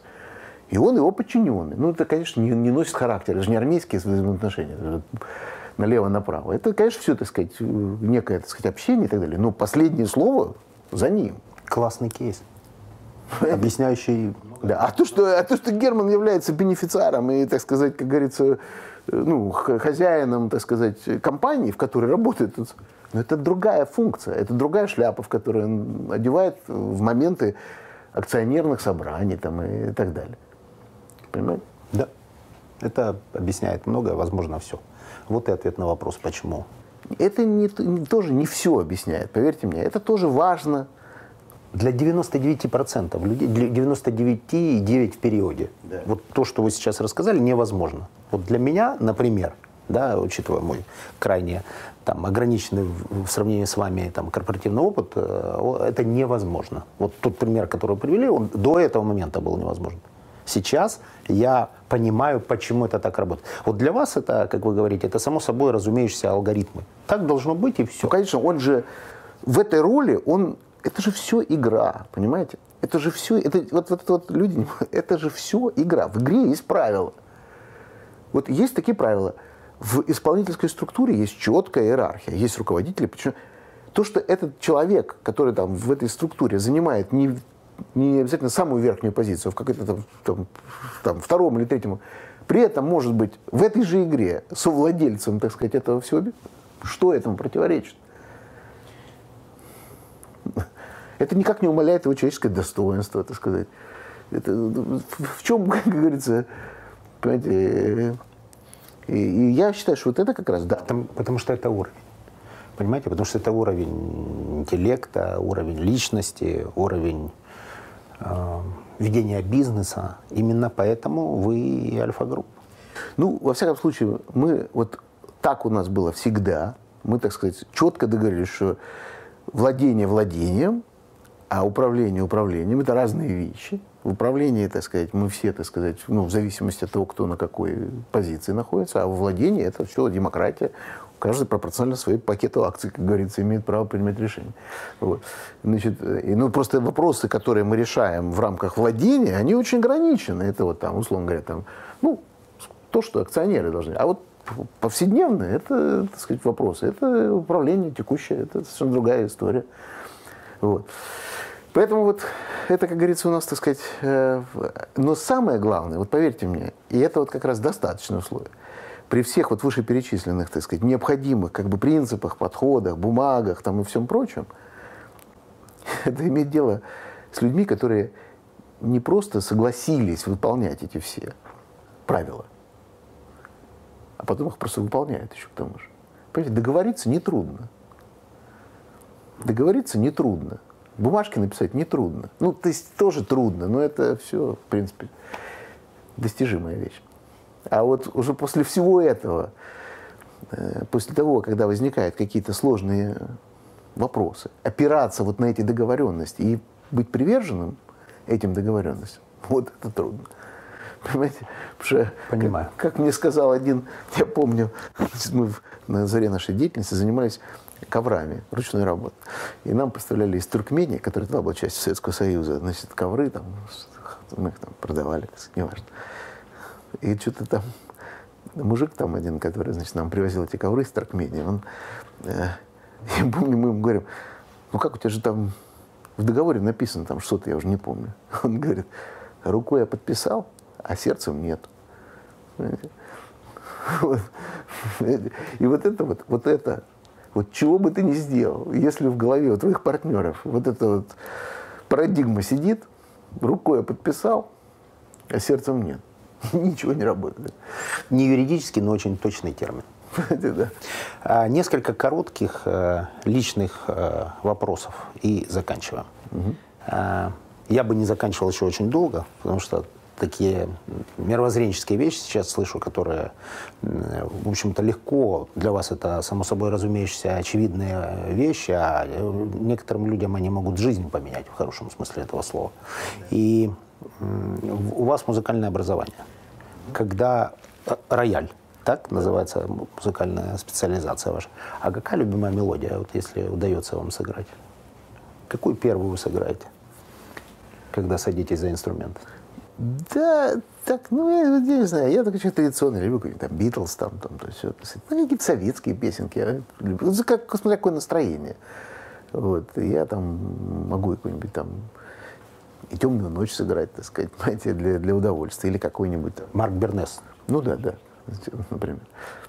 Вот, или там, я не знаю, ну, какие-то вот военные песни. Там, либо, я говорю, вот Битлз мы... Ну, Битлз или... тоже разные есть. Там, ну, разные, конечно. Yesterday. Ну, это все я играю, так сказать, для себя. Или Аббу какую-нибудь там. Аббу. Ну, ну, конечно, я играю, так сказать, музыку, которую... Или вот Квин, там, так сказать, там... А, там какие-то песенки такие самые, самые, так сказать, э, любимые мои. Вот. Ну и так далее. Вот такого рода. Я не играю уж так. А в офисе есть э, рояль? Ну, у меня здесь места мало, так сказать, здесь нету, а дома везде есть, естественно. Вот. Э, значит, ну и там в Москве в комнате отдыха у меня там стоит, ну, такая электропианино маленькое такое, значит. То есть иногда? Ну да, иногда хочется так, бывает настроение что-то поиграть, так сказать.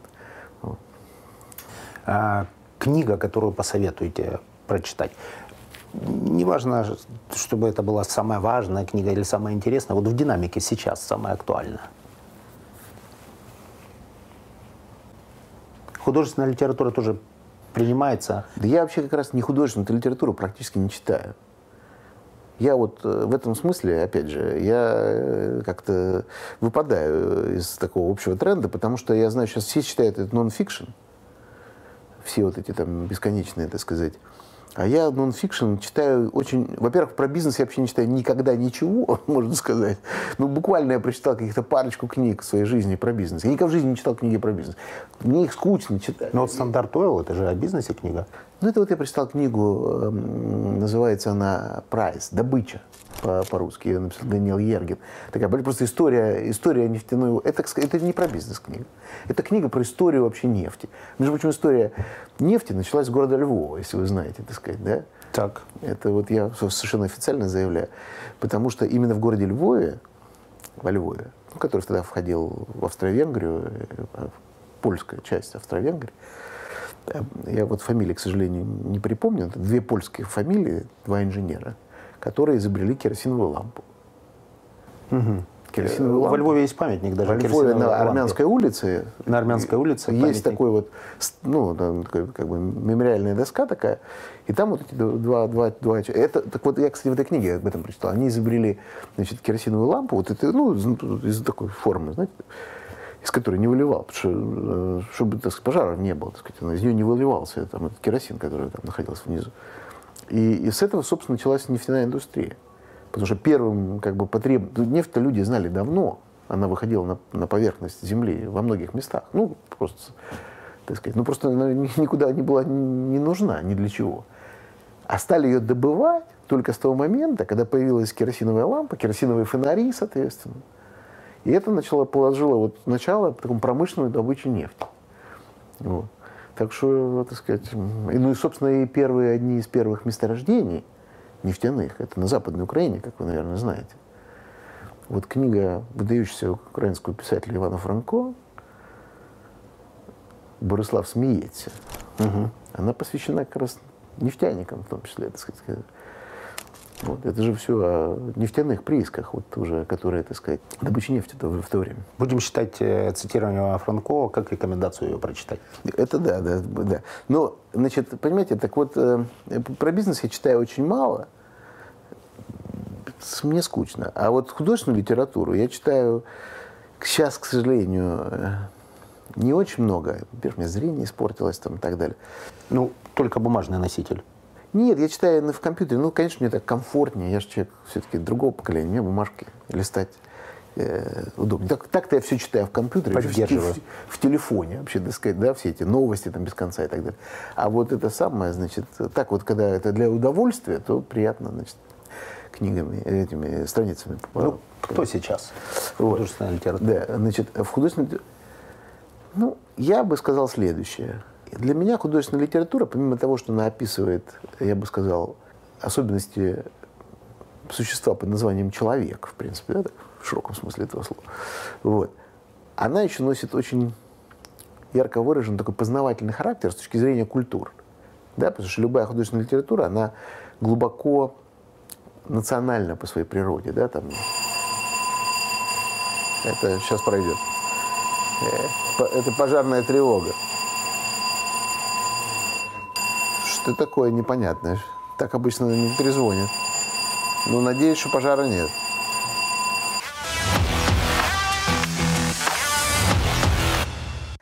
Ну, будем надеяться, что все. С учетом того, как начинался мой день, я не удивлюсь, если да, к концу да. я попаду да.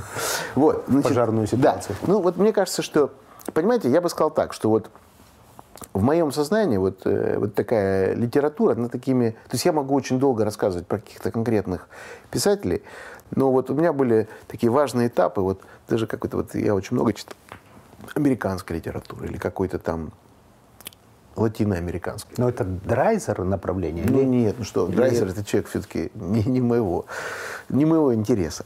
Ну, То есть эстетика Драйзера нет, вот финансист. Да нет, это... это не мое. Ну, потому, потому что очень бедное в литературном плане описание. Ну конечно, это вообще не литература. Ну я не хочу никого обижать, так сказать, но это для меня не, не литература. Нет, ну я читал там Фолкнера, так сказать, или там, не знаю какого Роберт Пен Уоррен, один из моих любимых писателей. У него была замечательная книга, которую, кстати, прочитал «Вся королевская рать». Выдающаяся книжка, я считаю. Ну и так далее. Ну там Хемингуэй, там, не знаю, там, и так далее. Абдайк, там, много, в общем, я читал всего разного. Или вот там в какой-то момент я очень много читал там латиноамериканской литературы, там Борхес, Картасар, там Бекесарес, там Астурис и так далее, и так далее. Ну, в общем, много всего, кстати, я читал. Сейчас э, Варгас Льоса, который, считаю, выдающийся совершенно писатель, недавно умер. Маркес, так далее. Вот. Значит, э, и, и вот, вот и так вот для меня, понимаете, вот такая литература э, художественная, она помимо, так сказать, каких-то человеческих, таких фундаментальных закономерностей, наверное, значит, э, э, вот еще такие очень э, такие важные моменты такого специфики культур разных э, дает возможность лучше понимать. Ну вот там «Прощай оружие», эстетика или... Нет, я бы сказал, скорее... «Сто лет одиночества». Ну, «Сто лет одиночества» замечательная книга. «Пущай оружие» мне Полковнику раз... никто не пишет. Полковнику никто не пишет. Там... «Старик и море». Ну, вот какое все-таки направление? Я бы сказал, вот один из моих любимых рассказов, например, у Хемингуэя, если говорить про Хемингуэя, это «Недолгое счастье Фрэнсиса Маккомбера». Есть такой рассказ Вот. Или там «Снега Килиманджаро», там, значит, вот. Э, или там «Фиеста». Вот я люблю «Фиесту» гораздо больше, чем, например, прощай оружие. Ну, это, так сказать, э, такое, значит, личное все. Вот. Или там вот э, у Фолкнера «Шум и ярость», или там «Особняк», «Город», ну, э, э, и так далее. Или «Пригоршня праха». Вот. Ну, неважно. Короче говоря, э, я просто что хочу сказать. Ну, вот если вот говорить какую-то одну книгу, которую бы я советовал прочитать, вот одну, значит, для бизнеса, но художественную? Ну, можно сказать, художественную, да. Художественную. Я буду очень традиционным, посоветовал прочитать Библию. Так сказать, ну вот. Ну, я серьезно, не потому что я, так сказать, я не, так сказать, я не, не верующий, не религиозный, веру, вернее, я верующий, но не религиозный человек. Ну, не в смысле процедур.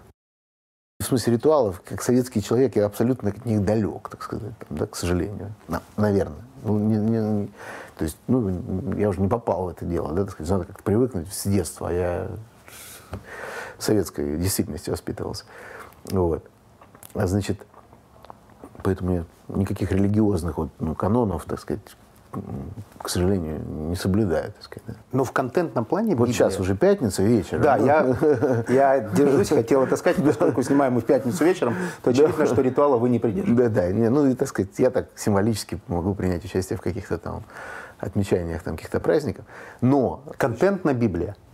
Контентно, вот, э, да, я бы сказал, причем я бы, опять же, ну, наверное, я, так сказать, не очень может быть, объективно, но я считаю, что вот если вы прочитаете э, там вот ветхозаветные все эти истории, ну просто как вот как образчики художественного произведения, вот просто как истории, да, storytelling, знаете, вот, как бы вот истории как бы из жизни неких людей, то их глубина и актуальность абсолютно современна.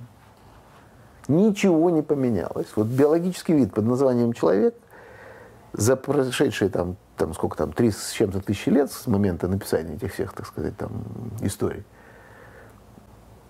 не изменился вообще ни на йод. Вот эти все технологические изменения так сказать, страшно поменяли нашу жизнь, мы живем в совершенно других темпах. Все.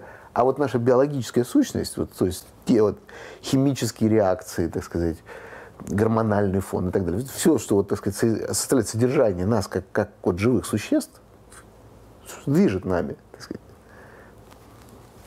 Все там. Библия, Ветхий Завет. Зафиксировали. Самая дорогая покупка неинвестиционная ваша, которую вы сами оплатили? Ну, вроде ну, чтобы это был не подарок. Самая дорогая, ну вот дом купил в Англии. Это все-таки инвестиционная. Почему? Я живу там. Я купил не из инвестиционных соображений. Это очевидно. Но вот э, я, я бы сказал так, более в, бы, в бытовом плане. Ну, какие вещи вас радуют? Ну, картины там покупал. Ну, так сказать, в, в дом, в принципе, ну, как-то хочется украсить. Там есть картины висят. Ну, это, ну, есть в том числе и достаточно дорогие картины. Э, вот что вас порадовало в, в бытовом плане? Что вы купили последнее самостоятельно себе, что вас порадовало? Да я как-то в этом плане... Я, вы знаете, вот... Я уже говорил много раз, я в этом плане человек не талантливый, понимаете? Вот э, это же тоже отдельный вид таланта.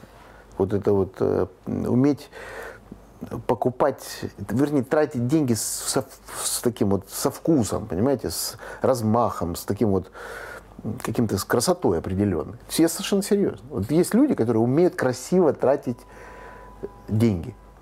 Особенно женщины это умеют делать. Вот. Это их э, да. ну, и мужчины, профессия в хорошем да, смысле да. этого слова. Ну и мужчины тоже есть очень талантливые в этом отношении. Они нас, кстати, мотивируют, Безусловно. когда они высокопрофессиональны. Да. Конечно. У меня вообще в этом плане, я, я говорю, я помню, мы заработали какие-то деньги первые. Я себе купил там видеомагнитофон, телевизор, потом видеокамеру, и потом купил поддержанную машину своего товарища. Все, у меня вся фантазия закончилась. Все. Думаю, что еще? Больше ничего не надо. Ну, прекрасный набор. Да, все. Вот мне больше, так сказать, все. И вот так же вот это самое. Понимаете, вот я ни удовольствия от этого не получаю. От таких вот каких-то дорогих, как мне кажется, бессмысленных покупок. А так для жизни у меня и так все есть. Понимаете, ну все, так сказать, я живу в полном материальном изобилии, так сказать, вот с моих личных потреб, естественно, так сказать, да, я не хочу никого обманывать и рассказать, что я, так сказать, аскет. Я совершенно не аскет. Вы живете жизнью бедного человека, но с деньгами. Нет, я живу жизнью абсолютно богатого человека, но просто трачу деньги на то, что мне кажется, достойным того, чтобы на это тратить деньги, так сказать. А не, не покупают то, что мне кажется бессмысленной игрушкой, такой вот просто забавой. Хотя я, наверное, не прав, потому что люди, которые это делают как бы красиво, ну вот, например, человек купил большую лодку, например, красивую, и гордится ей, получает огромное удовольствие. Мне, ну вот я не умею это сделать. А я знаю вот людей, я искренне считаю, что они молодцы, они вот умеют правильно это сделать. И, и как, ну, я не умею, я не очень люблю эти лодки, так сказать. Там, мне вот неделю в год хватит, я лучше я арендую там, и так далее, если что. Так сказать. Я же не отказываю ни в чем. Я вот никогда здесь не надо. Я, так сказать, говорю, вот вы, так сказать, какой скромный. Ну я что, я, так сказать, я же себе ни в чем не отказываю. Если, так сказать, там, я вот с детьми вот плавал, так сказать, там, летом, мы брали лодку, там, все замечательно там. Вот, это сам. И с товарищами, так сказать, там вот. Нет, ну просто я вот покупать, головная боль, вот это надо заботиться о ней, там потом она ломается, там, я, а я еще перфекционист, мне нужно все работать. У меня, если вот там кнопка одна не, не нажимается, я так орать начинаю сразу, как сумасшедший. Вы самый богатый человек э, Лондона, Англии, да. по, по рейтингам. Неужели вас волнует э, то, работает кнопкой? Ну, это, это меня очень волнует как раз. Я не могу объяснить, почему. Я прихожу, у меня что-то не работает. Я сразу... Последний вопрос. Да. Попрошу короткий ответ. Да, да. Вопрос, кстати, из иудаизма. Угу. Я слышал, что вы поддержали стремление сына э, в эту религию, исходя из контентного наполнения, да, того, который там есть. Путь или результат? Да это части целого. Это же одно, ну как это, ну это вот, это, это, это, Ну, это как вот, понимаете, вот иудаизм вот, значит, э, считает, что вот материальное и духовное – это неразрывные части. Их нельзя друг от друга отделить, понимаете? Вот, вот во многих религиях там есть некая там духовная жизнь, это возвышенная жизнь, а материальная такая низменная, например. В иудаизме это считается вот просто это части целого. Вот нельзя вот отделить одно от другое, так сказать. Вот это высоко, это, не, это, это низко. Да нет, это все, вот путь и результат. Это, это часть целого. Невозможно их поделить и сказать, что это лучше, это важнее. Мне кажется, что это... Вот. Поэтому это как раз с точки зрения иудаизма, насколько я его понимаю, я опять же никогда не учился, это именно так. Самое глубокое интервью проекта. Я счастлив, что с большими э, сложностями, но мне удалось к Михаилу прибыть в пятницу вечером без опозданий, несмотря на все преграды, которые были э, на пути этого интервью. Кто не был э, в Киеве в этом мемориале, обязательно сходите туда потому что этого просто не, должно повториться. И там каждый миллиметр, каждая травинка говорит об этом громко. Ну а то, что э, касается бизнеса, сегодня я услышал ответы на многие вопросы, и теперь, в общем, многое, то, что казалось раньше сложным, э, становится максимально простым. Это и есть задача визионеров объяснять очень сложные э, такие явления простыми, понятными словами. Ну и до встречи на канале Money. Если можно, пару слов подписчикам. Да, ну, спасибо, во-первых, за внимание к моей скромной персоне. Вот, надеюсь, что действительно что-то из того, что я говорю, пригодится, и люди воспользуются этим, и я буду, конечно, этому очень рад. Но мне кажется, что э, самое главное, в принципе, нет каких-то рецептов, которые, я мог бы так сказать, которые вот там гарантированно придут к успеху. Э, я бы им пожелал, всем подписчикам вашим, если уже не решили заниматься бизнесом, самое главное это просто, как говорится, постараться подумать, исходя из того, чем я занимаюсь, самое главное это опираться на свои собственные, так сказать, взгляды, убеждения и ценности. Если ты, так сказать, сможешь на них опереться – то, в общем, как, как правило, результат будет достигнут. И вот это, мне кажется, самое важное для достижения результата, и этого я искренне всем желаю. Снято. Спасибо Ой. огромное. Записали э, выпуск Big Money с Михаилом Фридманом. Спасибо большое, было очень интересно. Спасибо. До встречи на канале Big Money. Все, огромное спасибо. Вам спасибо.